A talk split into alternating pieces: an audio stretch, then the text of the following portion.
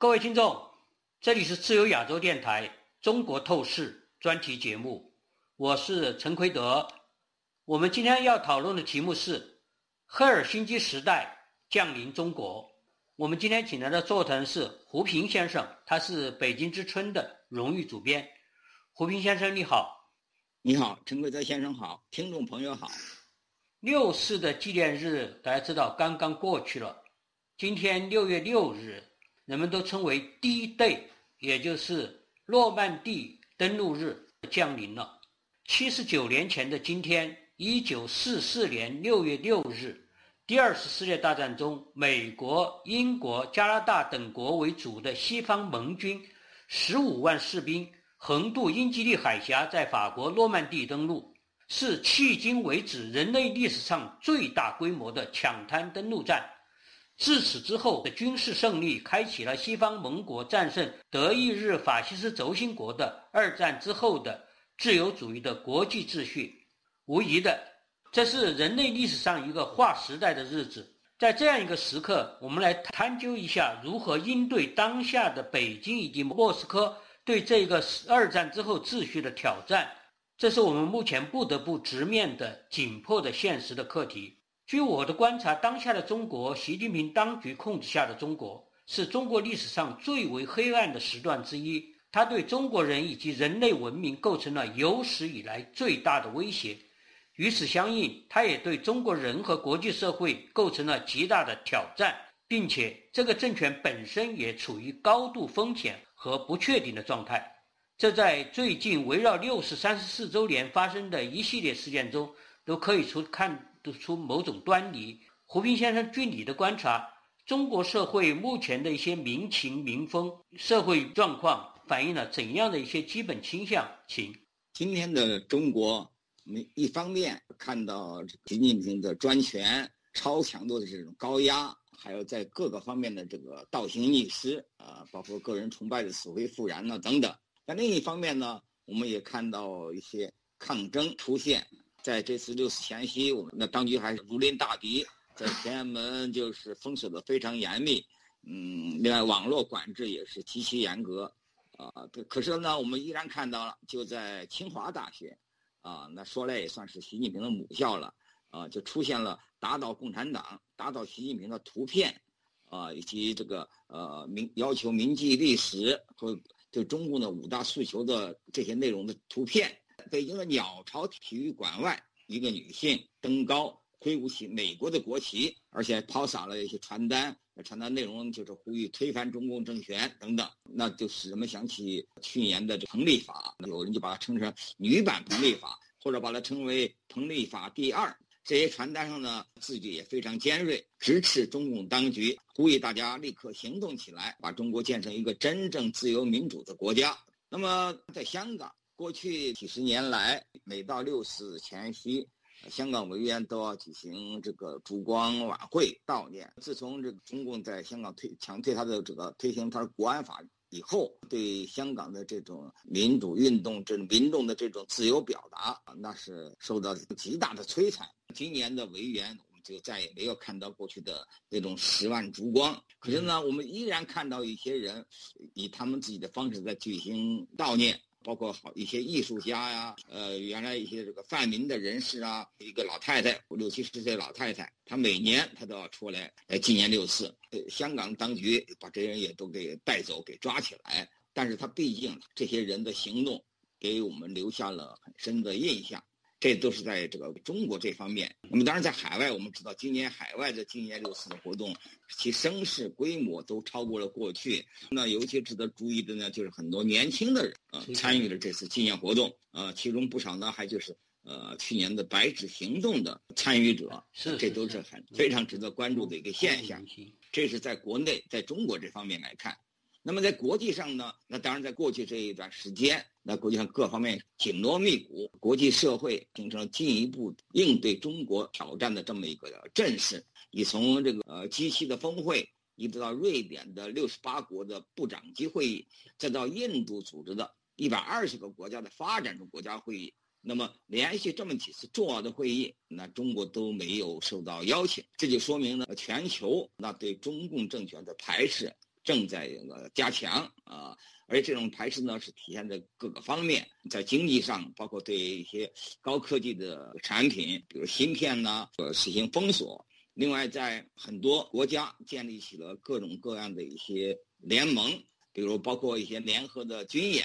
尤其是中国周边的，你像日本呐、韩国呀、印度啊、菲律宾呐，包括越南、印尼、马来西亚，甚至是包括蒙古这么一些国家，那么都看得出来，他们对。一个这个专制强权的中共的崛起是保持高度的警惕，而为了应对这么一个中共政权，那么他们在积极的形成一种联合。这么一来，你可以看出来呢，今天的中共在国际上是陷入了一种孤立，我觉得这个是非常值得关注的。当然，在美国方面，我们也看到，在今年六四活动中，美国的政府啊、议员呐，都纷纷出来呼吁。那我们也知道，包括很多西方国家驻中国的大使馆。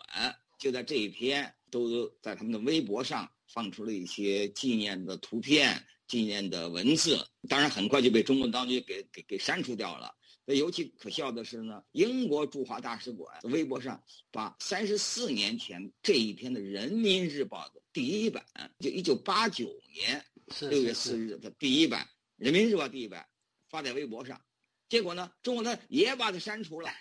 你说中国当时他害怕六四害怕到什么程度？甚至于他都害怕别人见到他自己的喉舌在那个时候讲发这个东西啊。这就可见呢，中共他其实很清楚，六四就是一个罪恶，是一个无法原谅的罪恶。中国他可以做出那种邪恶的事情来，但是他。不敢公开讲出那种邪恶话，他不能为这种事情把它不能来摆到台台面上，台面上来说，他就尽量对，他就一尽量的去遮蔽它。这看说中共当局这种困境，而这些西方国家呃这个这次使领馆这些做法，那也是过去都没有的。这也显示整个国际社会对于中共政权的一个新的态度。当然，包括美国的国会和行政部门中国问题委员会啊，又新增加了提名。去角逐二零二三年的诺贝尔和平奖，这中间就包括四通桥事件的彭立发，包括这个到武汉报道疫情的公民记者张展，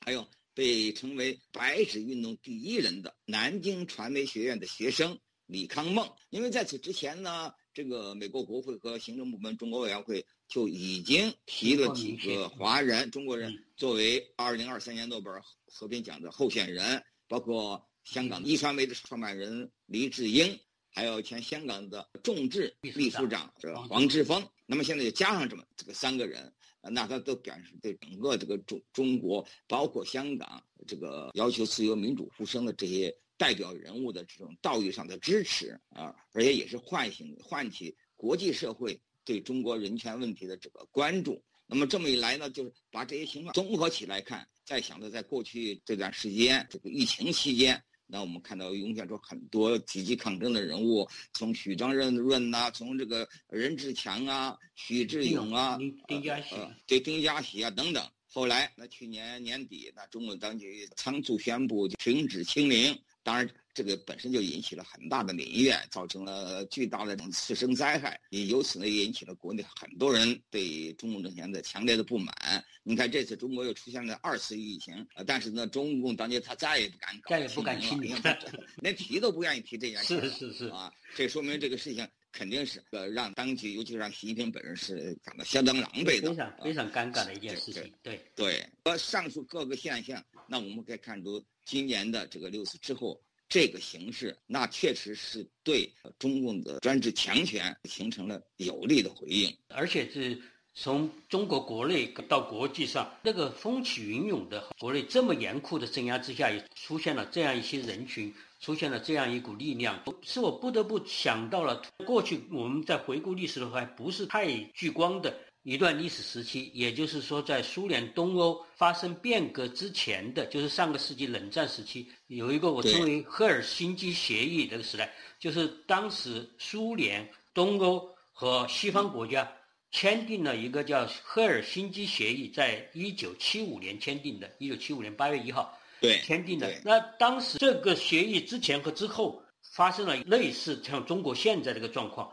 非常非常严酷的镇压，但是。大批的异议人士，大批的，包括一些组织都出现了，签订了以后更不用说。所以这个历史画面使我们想起了在这个时代，而我觉得现当代的中国有很多方面确实是和那个时代相当的相似，有相当的可比之处。所以拿出来想和大家共同分享、共同讨论一下。这个科尔辛基协议，一九七五年八月一日，东西方两大阵营签署的这个协议。当时苏联还认为，可能在经济上，在各方面，他觉得他是一个对他有好处的，他觉得他是有胜算的。不过在协议里面，除了当时关心的裁军、欧洲的军力部署，还有声称各个方面都只能以和平和依据国际法的方式改变欧洲的边界，以及经贸、工业和科技协作、人文交流、环保等等。也提到了最重要，提到了应该依据联合国宪章和世界人权宣言尊重人权、宗教和信仰自由等等。各个国家都在上面签了字了，就是苏联东欧国家和这个西方国家。这个东西就是非常有意思了。当时苏联集团还认为，勃列日涅夫斯他们还认为这个是对他们很有利的一件事情。他认为，现在西方人好像加了几句话进去。就同意了我们好多实质性的，例如包括经济啊、交流啊这些条件，好像他们还得了好处一样。但是后来的发展确实有点出乎他们意外，他们也没有想到这个签字之后十几年，整个的苏联东欧大家知道发生了重大的变化。我想请胡平先生，这个赫尔辛基协议它有有哪些基本的历史功能和？这个产生的社会后果、历史后果。嗯，呃，我觉得你提到这个赫尔辛基协议，我觉得这是非常值得大家思考、是大家联系的这么一这么一个事件。那它和和今天中国以及今天中国在国际社会中所处的这个处境，确实有不少的呃可比性，呃和相似性。那就像赫尔辛基协议一样，它又包含两方面的内容。一方面内容呢，那就是被称为缓和嘛，是是是，缓和就是苏联阵营在这段时间和西方阵营，由于赫尔辛基协议，他们此后的呢官方的一些经济贸易往来有所增加，是啊。但另一方面呢，赫尔辛基又明确规定了若干人权方面的条款，而苏共包括东欧那些共产党的政权。他也不得不在这个上签了字，这就多使得这些铁幕的国家，他们内部的这些人权民主的运动，提供了相当的空间。那赫尔辛基协议，也许现在的人恐怕好多人都不熟悉了，像我我这一代都还记得很清楚。那当然都只能参考消息啊，那那个地方才看到。当然我们对这个事情就应该记忆比较新，因为当时多的人就可以依依据这个东西作为一个武器，作为一个法理依据来对争取自己对对对。你像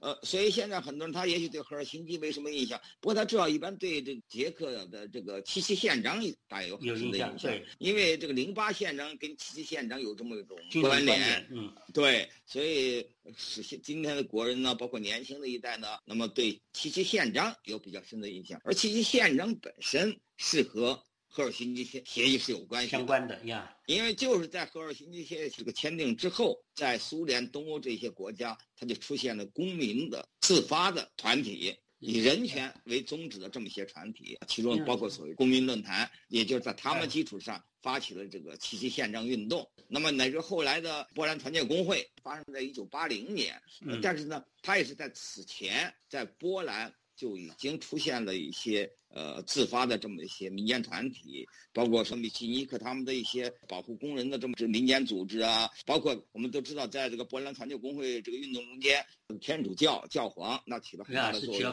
而在也是由于赫尔辛基协议的推动，那使得这个天主教，那波兰本来就是个信天主教很多的这么人的一个国家，呃，在赫尔辛基之后呢，尽管在波兰。天主教从来没有停止过，哪怕在共产党高压最深的时候，他也也还保持着他自己的存在。但是科尔辛基宣言呢，显然就使当时的天主教以及教会的影响力有了更大的空间，有了更大的影响力。那么这也和后来这个波兰团结工会的出现也起了一个很重要的一个背景的作用。也就是说，在当时呢，我们现在是可以看到不少当年呢中国在打到四方之后，一些内部的书籍啊、内部文章都都大量的翻译和介绍了苏联东欧国家的一些持不同政见的这么一些文献文章。是是是。而其中这相当一批文献文章，就是出现在赫尔辛基这个协议的背景之下的。是是是。那么，所以就说赫尔辛基协议，尽管对他的功和过，大家有多方面的评价，见仁见智。就像我刚才提到，他一方面又有加强苏联阵营和西方阵营的经济贸易往来这个作用，另一方面呢，又是呃为东欧铁幕国家的。人权这种意义活动提供了一定的空间，那后者的作用毫无疑问是积极的。对前者的作用呢，免不了就见仁见智了啊。但是后种作用，大大家应该看没有意义的，对对，还是还是显而易见的。呃，所以那我们当我们在观察今天的中国的时候呢，联想到我觉得和赫尔辛基协议做对照，应该说是很有意味的。而且当时刚刚签订的赫尔辛基协议一年以后，莫斯科还不到一年就是。莫莫斯科就成立了赫尔辛基俱乐部，后来其其他加盟共和国，乌克兰、立陶宛、格鲁吉亚、亚美尼亚都成立了赫尔辛基俱乐部，也是一个推动赫尔辛基协议的一个社会力量。就是除了刚才我们谈的，我们众所周知的那刚才说的胡明先生说的那些以外，赫尔辛基俱乐部也是监督协议执行的力量，在就六七年的时间之内，也还是发挥了相当重要的一些作用。这个历史过程，我想是非常的重要的。还有一点呢，就是说中国人也是经常在想，没有注意到有些细微的区别。比如说，就包括这个联合国宪章、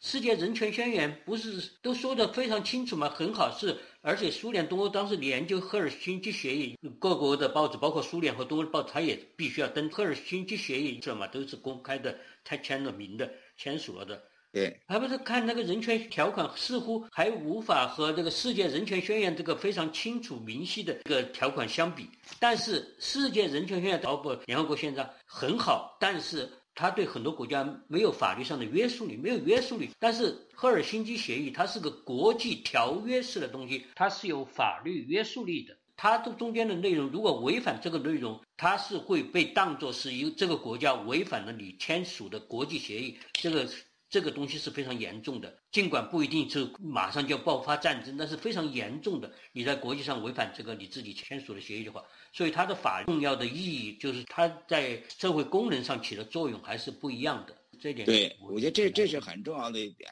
因为其实共产党国家他们从他们建政之初，呃，他们的宪法就都把那些一些基本的人权条款都照抄了，全部都抄了的啊。那中国也不例外，呃。但是呢，因为它是一开始就是全盘抄过来的，嗯，当时不要说国际社会，包括这些国家自己内部的很多人对这些相关的条款都没有特殊的体认，就抄过来而已，都没有当回事儿。但像我们这经过文化革命的一代人，大家都知道，当时目睹那么多问题。大家造反有理，提出这样那样提判，从来没有谁去引，都引用毛泽东思想最高指示。是是是，你杂志社论，人民日报社没有谁去引用我们宪法的言论自由。对对对，最初是抄过来的，根本没有对这些原则的重要、它的内涵、它的意义没有深刻的体这个这个领悟，因此呢很。而到后来赫尔辛基协议的时候呢，那就跟中国到了毛时代之后的情况一样了。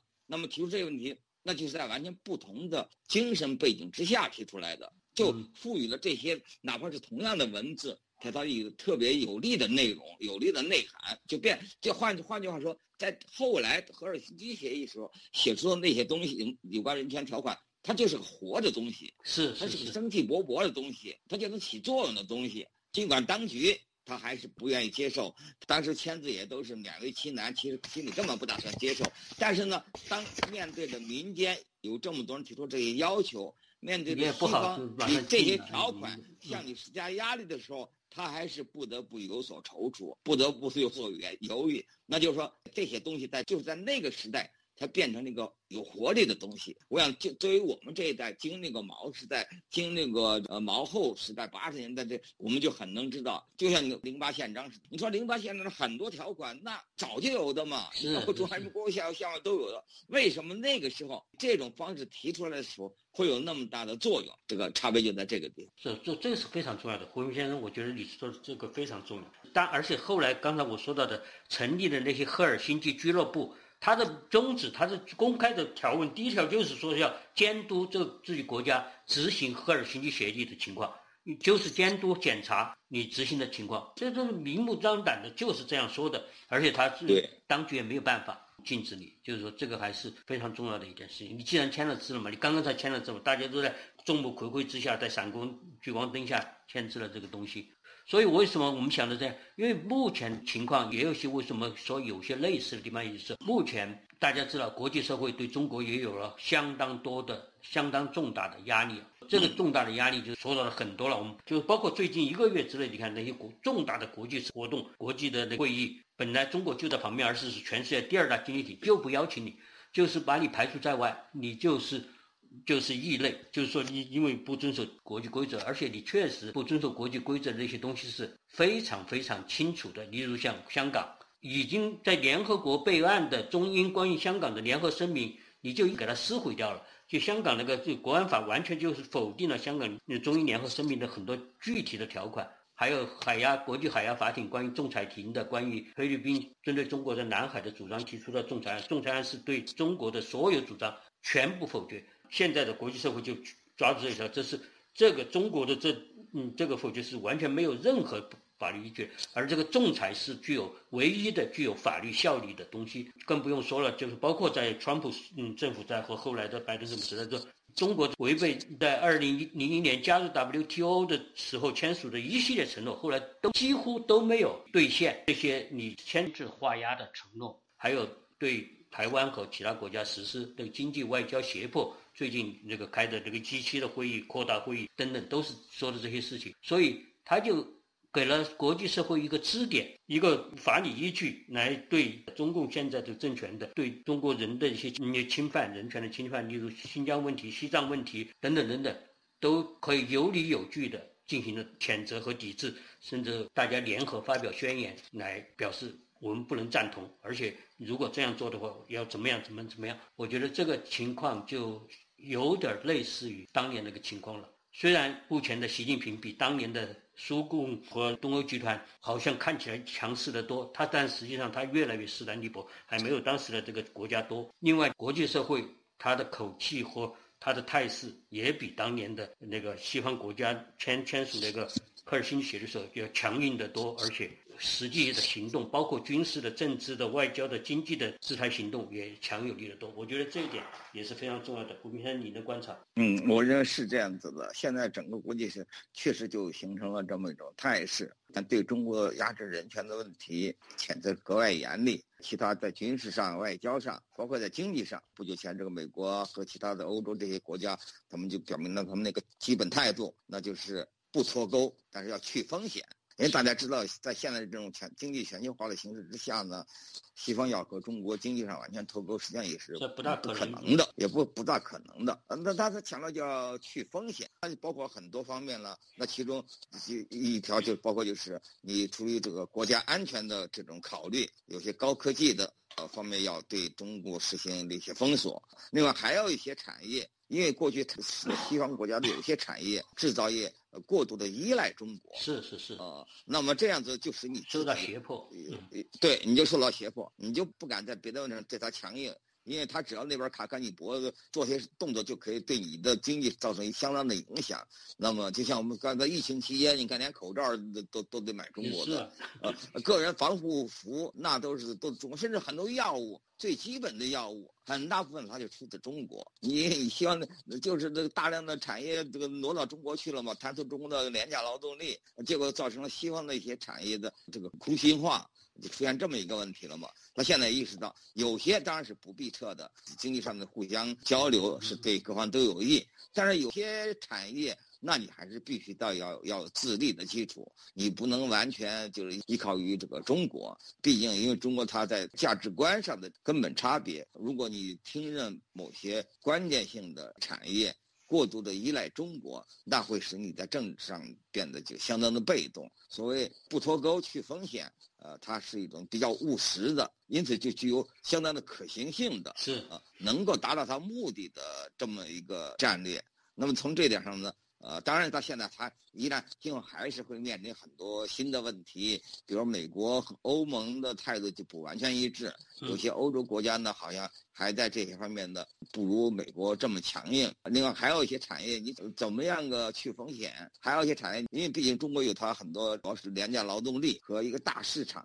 它是个很大的诱惑。那么这种在这种情况之下。你怎么样使这个美国也好，欧洲国家也好，西方国家也好，他们自身的经济能够尽量的减少对中国的依赖，也减少自己的产业的这种不平衡，呃，这个当然还要很多新的问题，因为你的西方国家你是自由民主的国家。你是个市场经济的国家，你政府对民营企业没有直接的约束力，是对不对？呃，你觉得有些产业呃不到都搬到中国去了，这个对我们自己不利，但是你不能不准他，你你政府管不到他的行动的。